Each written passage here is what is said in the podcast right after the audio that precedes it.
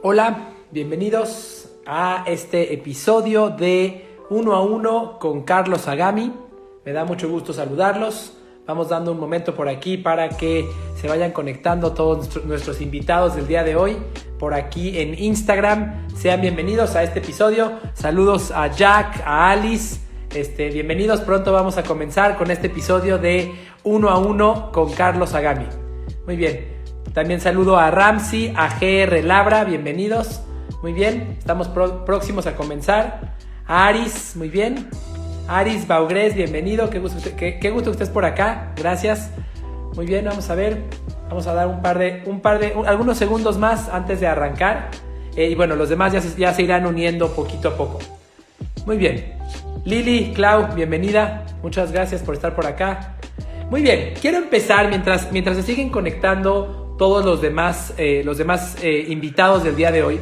Y antes de presentarles a nuestra invitada a este programa, les quiero compartir un pensamiento. Les quiero contar que las últimas semanas han sido de las semanas más difíciles en términos de mi sueño y descanso de mi vida. Este, mi, mi esposa y yo tenemos tres hijos, uno de los cuales está por cumplir un año y básicamente nuestro bebé no duerme bien. Este, se para una, dos, tres, cuatro, cinco veces en la noche. Este, y bueno, pues claramente tanto su mamá como yo estamos eh, despiertos tratando de arrullarlo de alguna manera o tratando de alguna forma de lograr que deje de llorar para que podamos descansar. Si ven esta cara, tiene que ver con lo poco que, con lo poco que he dormido. Este, pero lo que les quiero contar no tiene que ver, no es nada más desahogarme de cuán cansado estoy sino les quiero contar un poquito de la experiencia que he tenido y de la lección que esto me ha dejado. Eh, claramente, cuando no dormimos, nuestro cuerpo no funciona igual, ninguna parte de nuestro cuerpo. el, sueño es uno de los elementos más importantes de la salud, incluso más importante que la alimentación para muchos. Este, el sueño es cuando nos reparamos, el sueño es cuando nuestra, nuestra digestión funciona. El sueño es un momento importantísimo. Bien, el sueño es el que nos permite tener un estado de ánimo más positivo durante el día, mayor tolerancia a la frustración, etcétera, etcétera, etcétera. Eh, eh, gracias a Dios yo estoy trabajando, este, estamos trabajando en proyectos bien interesantes, estoy escribiendo mi segundo libro y cuando estoy por la noche pensando que son las 12 de la noche y mi hijo ya se despertó y que me esperan una, dos, tres, cuatro, cinco, seis horas de no dormir o de dormir a, a ratitos, inmediatamente les comparto, mi mente empieza a pensar en todas las consecuencias negativas eh, de, no descansar. Y empiezo a pensar, claro, mañana voy a tener un programa uno a uno y cómo voy a, a comportarme si estoy tan cansado y seguramente me voy a poder concentrar menos y seguramente no, no es cierto, no se me fue el avión. este, seguramente, eh, seguramente me va, a costar trabajo, este, seguramente voy a tener menos productividad en mi, en mi, trabajo, me voy a perder la oportunidad de seguir avanzando con mi libro. Todo eso, como, a todo, como todos sabemos, eh, todo eso pasa por mi cabeza. En ese momento, nuestra mente, cuando estamos pasando por algo negativo o por algo que creemos que puede ser negativo, comenzamos a eh, pues a imaginarnos todas las consecuencias que vamos a obtener más adelante. La lección que quiero compartirte es la siguiente. Cada vez que estés pasando, que estés viviendo algo que sea, que sea eh, raro para ti, que sea incómodo para ti, que no sea lo que esperabas, es, es, normal que tu cerebro comience a pensar en todas las consecuencias negativas. Incluso que comience a crear historias muchísimo más grandes de la realidad o de lo que va a pasar simplemente por el miedo que tenemos a lo desconocido. Es algo totalmente normal y esperado. Pero, ¿qué hay que hacer en esos momentos? Eh, primero voy a hablarte de qué es lo que no hay que hacer. Primero que nada, no, no hagas una, una tormenta en un vaso de agua. ¿De acuerdo? Sí, en mi caso, por ejemplo, sí es cierto que no dormí. Sí es cierto que mi desempeño durante el día se va a ver afectado, es un hecho. Sí es cierto que si salgo a hacer ejercicio, mi desempeño será menor que si hubiera dormido. Sí es cierto que mi nivel de concentración será menor que si hubiera dormido. Pero no hagas, no hagas algo más grande de lo que es. Eso es lo primero. Primera cosa que no hay que hacer. Segunda cosa que no hay que hacer. No lo ignores y asumas que tú, que tú puedes controlar eh, todo a pesar de esa situación. No, no asumas que eso no tendrá un impacto en tu vida. A veces en, esta, en, esta, eh, en este deseo por, eh, por, por ser positivos y por ser optimistas decimos, sí, no dormí, pero a mí no me pasa nada. Yo puedo no dormir y vas a ver que, que, que, que, que ni se nota conmigo, conmigo es como, es como si hubiera descansado perfectamente. Cosa que todos sabemos que es mentira. Entonces, tampoco es la solución el hecho de que comiences a, a, a inventarte una, una historia que eh, niegue la realidad de esa circunstancia negativa que, que acabas de vivir o que estás viviendo. Bien, entonces, ¿qué es lo correcto? Punto número uno, reconoce la realidad como es, ni más grande ni más chiquita. Reconoce la realidad. Me queda claro que en el caso que, te estoy contando, pude descansar menos de lo que estoy acostumbrado y pude descansar menos, he podido descansar menos durante las últimas semanas. Perfecto, es lo que es, punto. Y ahora vive con eso. Sabiendo esa realidad, pues bueno, no te salgas a manejar la carretera porque te vas a dar, te vas a dar en la torre. Esa es la forma en la que creo que debemos de vivir en nuestras vidas con todas las circunstancias negativas o poco esperadas o no esperadas que nos toque vivir. Aprovecho para saludar por aquí a Moda Bambino, a Ernesto Guzmán, a Eco Shoppines, a Felipe Ibarra, bienvenidos, a Sam Set también, bienvenido, gracias por estar por acá. Espero que esta lección eh, te, te, contribuya, espero que te sirva. Personalmente yo he tenido, yo he estado, yo he estado peleando con esta idea en mi cabeza, este, tratando de aprender a aceptar lo que ocurrió sin negarlo, sin magnificarlo y a, y a, tomar decisiones y acciones en consecuencia que me ayuden a sacar lo mejor de las circunstancias que me tocaron. Claramente son, en este momento son las 6 de la tarde y estoy prácticamente con ganas de dormir de lo cansado que estoy por lo que te acabo de contar, pero reconozco que esa es mi realidad. Es más, tanto lo reconozco que te lo estoy compartiendo y ahora basado en esa realidad o reconociendo que esa realidad existe, entonces comienzo a vivir mi vida con las mejores, con las mejores, eh, con las mejores condiciones que yo pueda. Muy bien, a continuación y luego de esta, de esta reflexión, eh, voy a darle la bienvenida a nuestra invitada del día de hoy. Este, gracias Ernesto y Eco Shoppings. Vamos a darle la bienvenida a eh, Guadalupe. Ahorita les contaré un poquito de ella. Guadalupe trabaja en eh, Ópticas Deblin. Seguramente ubican esta, los, que, los que viven en México seguramente ubican esta cadena de ópticas que es de las más grandes, si no es que la más grande del país.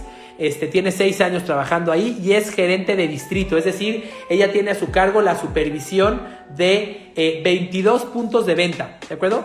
Eh, en la Ciudad de México. Así que eh, con mucho gusto le vamos a dar la bienvenida a Guadalupe Arias. En un momento veremos a Guadalupe por acá.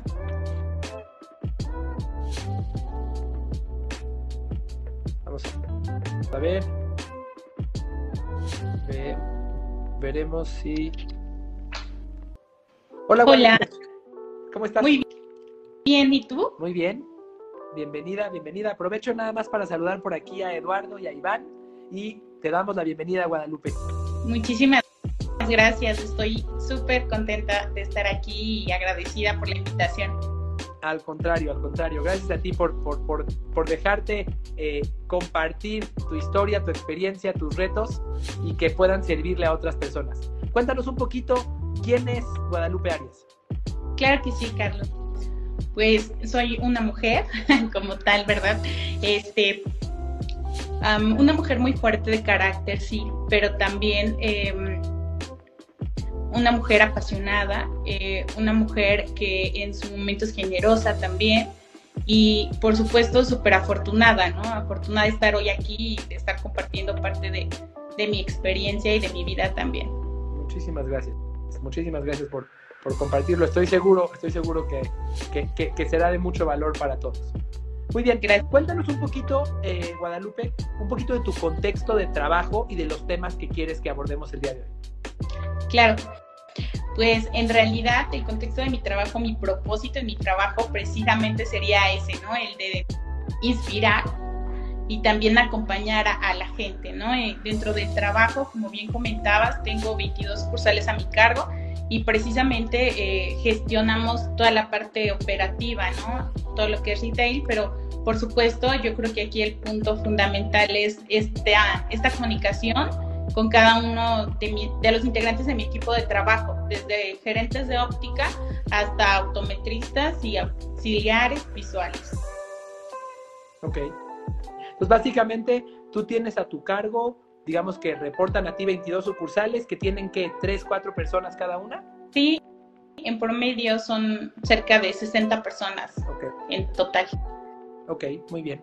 Eh, ¿Y qué retos te enfrentas haciendo eso? Pues inclusive es el tema, ¿no? Que, que elegí esta parte de empoderamiento, ¿no? Y tanto en la parte personal, o sea, cómo me empodero yo, pero también cómo empodero precisamente a la gente con la que yo trabajo todos los días, ¿no?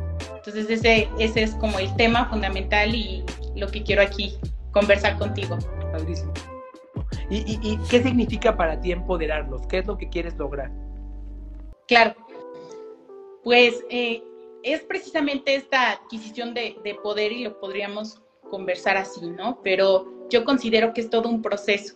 ¿no? Donde obviamente podemos este, adquirir, eh, sí, más conocimiento, pero también expresarlo y... También, segundito. ¿eh? Bien, pues, es parte de demostrar las capacidades que cada uno tiene, ¿no? Entonces, este, considero que es eso, ¿no? Y también em, la confianza que uno tiene. Oye, y, bueno, te hago todas estas preguntas porque quiero verdaderamente sumergirme en, en, tu situación y en tu expectativa. Eh, ¿Qué tan, de 1 a 10, qué tan empoderados, qué tan seguros de sí mismos crees que están hoy tus colaboradores? Pues yo creo que un 8, Carlos. Ok. Ok. Por si te están escuchando, dijo 10, ¿eh? Dijo 10. Sí. Este. este, ¿por qué? ¿Qué les falta? Pues eh, lo que pasa, bueno, digo, a lo mejor la, forma en la que los califique igual es como una perspectiva, ¿no? Porque eh, considero que realmente eh, es muy complejo esta parte de, de que nosotros tenemos siempre ese anhelo, ¿no? De interactuar con las personas pero a veces es sumamente complejo. ¿Por qué? Porque eh, no podemos controlar a esa persona. Entonces, cuando precisamente te enfrentas a interactuar con una persona, te, enfrentas, pero a interactuar desde su historia, desde su historia, obviamente con, con todos los tabús, ¿no? O sea, podemos este, hablar desde sus, inclusive sus, ay, ¿cómo podremos decir esto? sus previos. ¿no? Sus problemas, este, mamá, papá, no sé, sus movidas, como decimos acá en México, ¿no? Y también, por supuesto, esta parte sí de eh, la parte humana, la parte emocional. Entonces, este, considero que es mucho esta parte donde obviamente nos interactuamos con ellos, pero eh, de repente tenemos que entender que, interactuamos con una historia diferente, cada persona es una historia diferente. Entonces hay muchísimas cosas súper positivas del equipo con el que yo trabajo y estoy súper orgullosa de ellos, así sí quiero este, comentarlo, pero sí considero que, todos tenemos que ir buscando ese crecimiento y, ese empoderamiento a nosotros porque eh, igual es para ¿no? decir este, que estamos este, al mil por ciento empoderados, pero eh, a lo mejor eh, la perspectiva con la que lo comenté es precisamente buscando ese 10, ¿no? O sea, que tenemos que estar precisamente siempre buscando más, buscando más. Entre más conocimiento tenemos, pues más chiquitos a veces nos sentimos, ¿no? Y nos damos cuenta que hay más información y que hay más información. Entonces, por eso fue 8, que, que quede claro. Muy bien, muy bien. Oye, ¿y qué te falta para, que, para llegar al 10? ¿Qué te falta a ti para que los lleves a ellos al 10? Pues yo creo que tú ibas a hacer las preguntas y las estoy haciendo yo, pero... cuéntame, ¿qué te falta a ti para, para ser esa persona que los pueda llevar al 10? Pues yo creo que la confianza de decir ya estoy en el 10, ¿no? O sea, literal podríamos decir este, eso. Em, y esta parte de, de mm, seguridad, ¿sabes?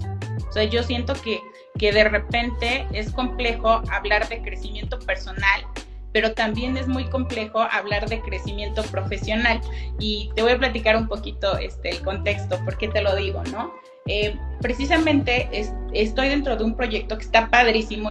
Me toca estar como en dos proyectos, ¿no? En uno, precisamente como este, una persona que tiene que, decidir a lo mejor esta propósito, mi siguiente puesto, ¿no?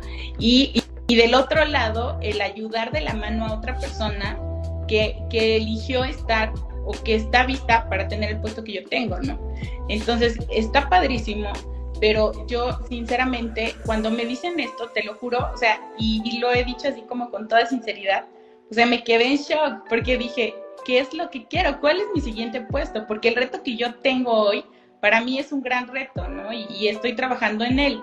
Y me he identificado y, y me han igual, este, he coachado en esta parte, ¿no? Pero me he identificado mucho porque a veces precisamente no identificamos y lo que queremos es que nosotros, o sea, sepamos todo del puesto porque así queremos definirlo, ¿no? O sea, y, es como yo quiero alcanzarlo porque y no voy a saber todo si no lo alcanzo y lo trabajo, porque precisamente eh, donde se genera más experiencia es precisamente ya en el puesto, ¿no?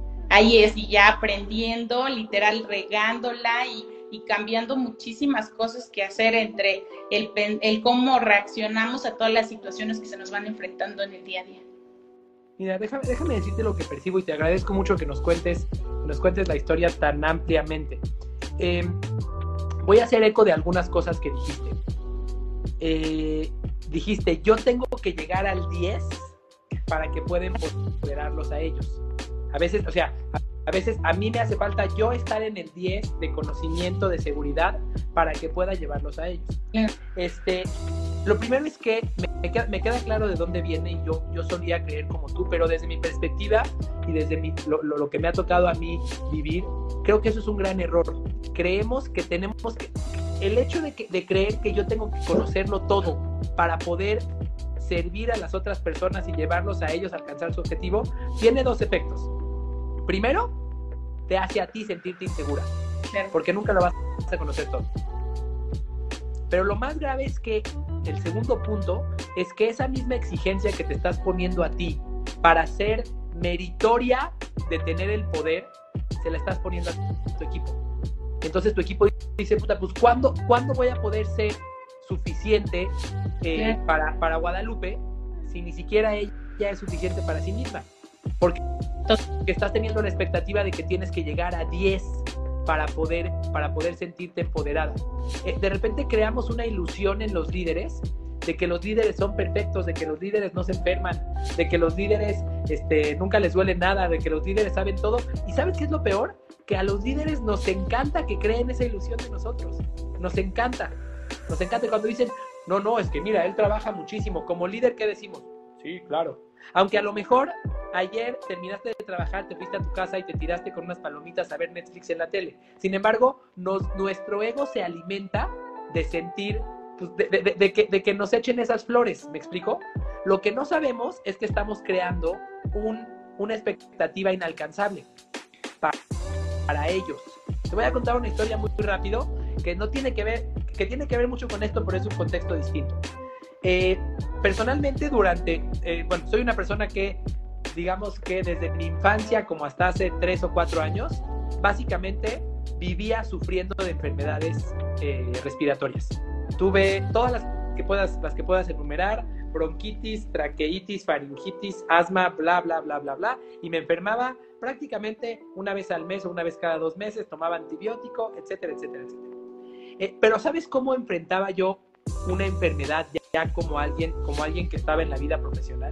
Si me sentía enfermo, si me había dado gripa, si tenía yo infección en la garganta, lo que hacía yo es que me paraba a las 2 de la mañana, me tomaba 3 litros de té, estoy exagerando obviamente, pero me tomaba un té con miel y limón y mucha miel y mucho limón y muy caliente y me tomaba un antibiótico, me tomaba un desinflamatorio porque decía, yo no puedo faltar, yo no puedo faltar de ninguna manera, yo tengo que estar ahí porque yo soy el ejemplo para los demás y porque a, todos los demás yo les he creado esta ilusión de que yo soy un superhéroe.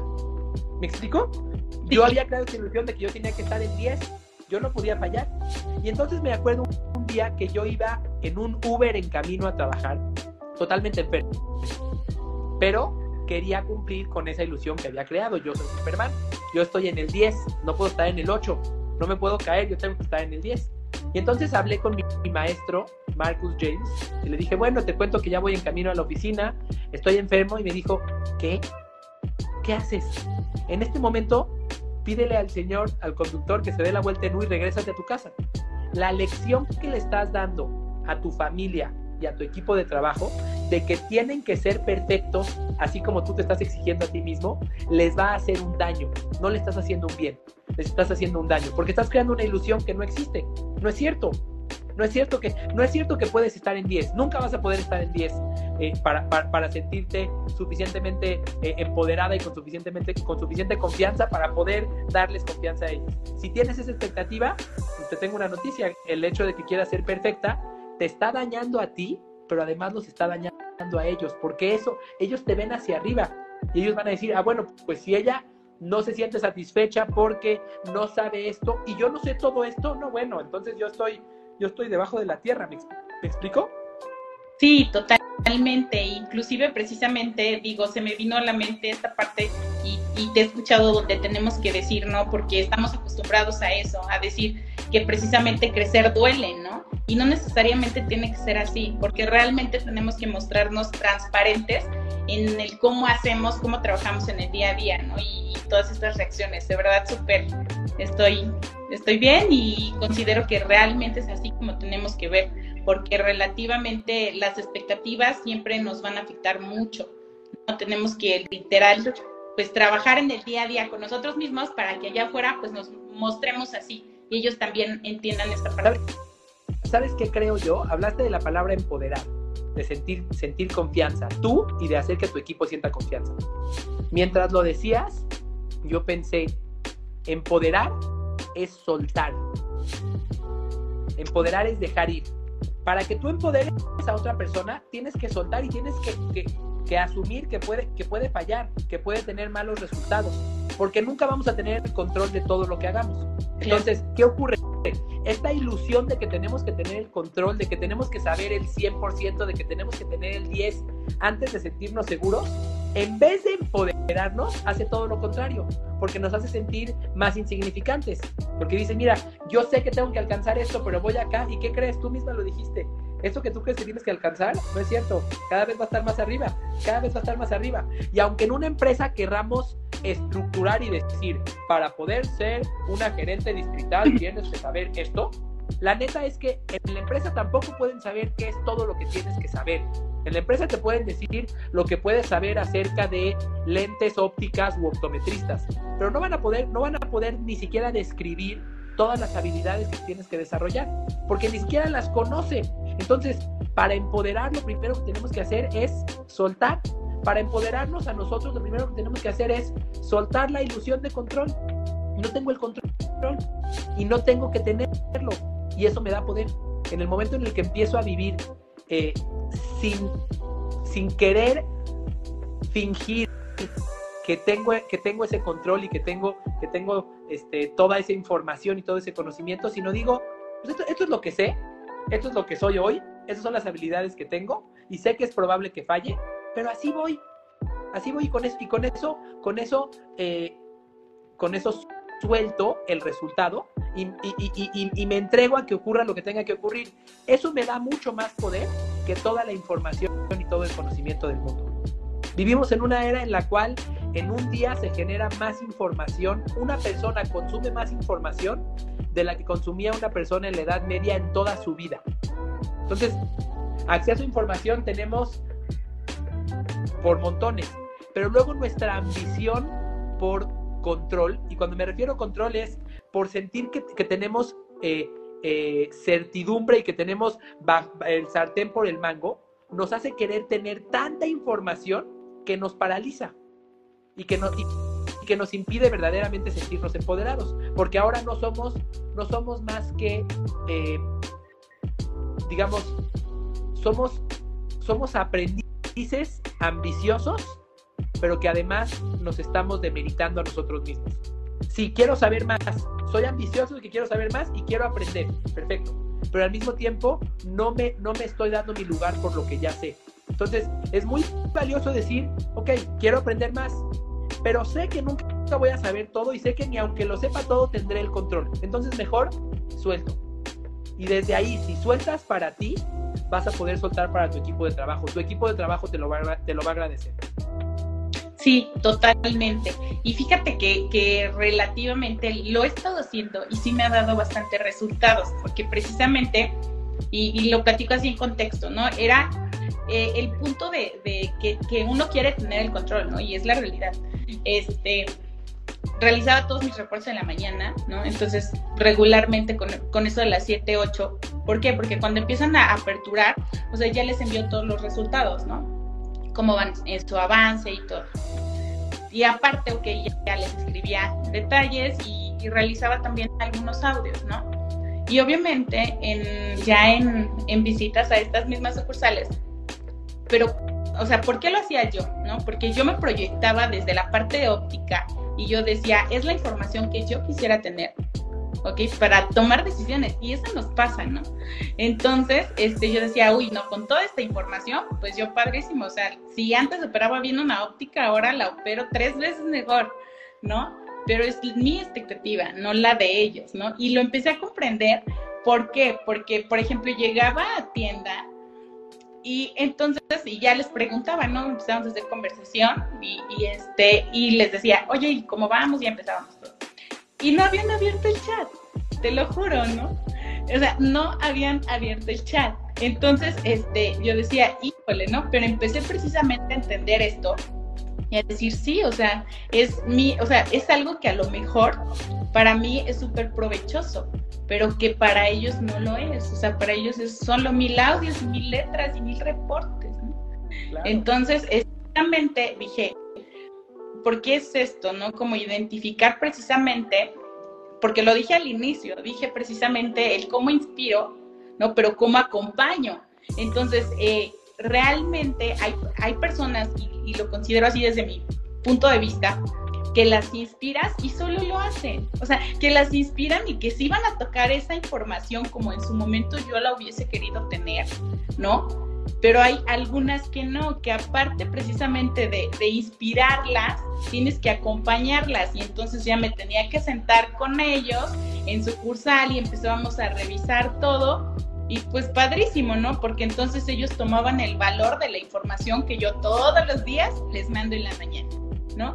Entonces, este, es así como he estado buscando este, mejorar, ¿no? Desde el cómo me siento yo con lo que hago y de entender por qué ellos hacen eso, por qué ellos se comportan así, ¿sabes? Claro. Pues mira, no, no puedo más que decirte que eres un gran ejemplo de empatía en el liderazgo. De decir, eso es lo que a mí me gustaría, pero quizás no es lo que ellos necesitan. Sí, claro. Es uno de los grandes errores que cometemos los líderes. A mí me hubiera gustado que me, que me regañaran cuando estaba haciendo eso. Ok, pero a lo mejor ella, eso no es lo que la otra persona necesita. A mí me hubiera gustado que me mandaran esos 48 reportes, pero a lo mejor ella no necesita reportes, a lo mejor ella necesita atención, a lo mejor ella necesita una papachi que le preguntes por su mamá que está enferma, a lo mejor necesita algo distinto de lo que tú le estás dando. Y la empatía parte de asumir que ellos no tienen que querer lo mismo que tú. Sí, claro, ¿no? inclusive lo vemos entre ellos, porque ellos también tienen que ser muy empáticos, porque precisamente, digo, en esta parte igual de, de ventas, tienen que generar esa empatía con el cliente, ¿no? Pero inclusive me he enfrentado, o sea, a, a estos equipos de trabajo en sucursales que no son nada empáticos, ¿no? Y entonces yo digo, híjole, ¿no? Pues entonces, ¿cómo cambiamos primero este chip para que entre ellos sean empáticos? Porque definitivamente la empatía cambia tu comportamiento. O sea, yo totalmente de acuerdo que, una persona que se muestra así, pues también sí se muestra vulnerable a veces, ¿no? Porque, porque cuando nos cerramos, este, pues obviamente tenemos menos probabilidad de ser vulnerables, ¿no? Y cuando somos empáticos, pues de repente ahí plaqué un poco, pero, pero relativamente es así, ¿no? Y, les ponía precisamente un, un, ejemplo absurdo. Les decía, este, o les digo a veces en, en las sucursales, ¿no? Porque yo creo que hasta parezco disco rayado. este, ¿qué pasa cuando pronunciamos mal una palabra, ¿no? Y se quedaban todos así, ¿no? Y les digo, es tan incómodo, ¿no? O sea, y más si la otra persona te dice, oye, pronunciaste mal la palabra. Y esto pasa precisamente ¿por qué? No, pues porque pues la pronuncié mal, porque estoy eh, súper incómoda, me dio pena, me dio vergüenza, ah, ok.